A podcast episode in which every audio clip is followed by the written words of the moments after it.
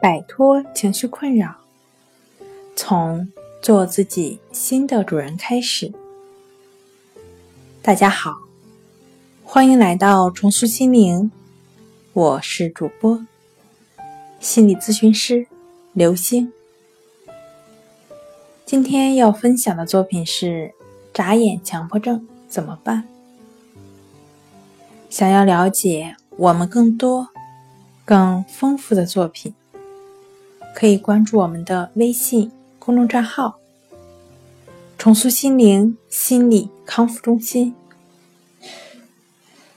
眨眼强迫症，可能很少人会知道这个病症的名称，除非受到眨眼强迫症困扰的患者。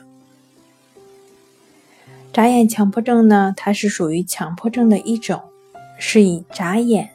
为强迫行为表现形式的一种强迫症状。有的患者在早期会伴有焦虑的情绪，也会有比如心慌气短的躯体症状表现。但眨眼就像我们吃饭、睡觉一样，是生物自然的本能的反应，非习得，生而知之。记得曾经有的来访者提到，没有了解到眨眼强迫症之前，我生活的很自在。自从知道了世上还有这个病，我就总是会不由自主的对照，最终陷入进去。有的患者的确如这位来访者所说，通过各种的渠道。或者无意中了解及反复的对照，自己的注意和感觉不断的固着，激起了内心的焦虑之流，不安和恐惧的苗头开始试图指向主体任何的生活现象，主体被攻陷的心理防线呈现沦陷状态，所以强迫指征表现出来，眨眼就是。指征表现之一，结合对照强化自己问题的患者，对于我们正常人或者心理相对健康的人来说，不要去过度的对照自己的问题，没有了自我强化的作用，即便是偶尔出现了，随着我们不关注，这种问题也逐渐消失了。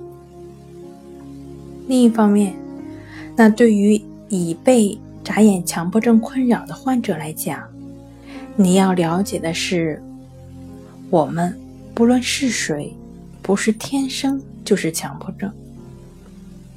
我们现在的困扰，就像染上了灰尘的镜子一样，要尝试擦拭镜子上的灰尘，帮助它恢复本来面貌。而不是你想要的样子。我们如何擦拭呢？前面提到，眨眼是生物的本能。那我们要擦拭，就是要做到无为，依照本能生活，不去改变它，安在当下，为所当为，就是我们需要做的。好了，今天跟大家分享到这儿。这里是我们的重塑心灵。如果你有什么情绪方面的困扰，都可以在微信平台添加幺三六九三零幺七七五零，幺三六九三零幺七七五零，即可与专业的咨询师对话。你的情绪，我来解决。那我们下期节目再见。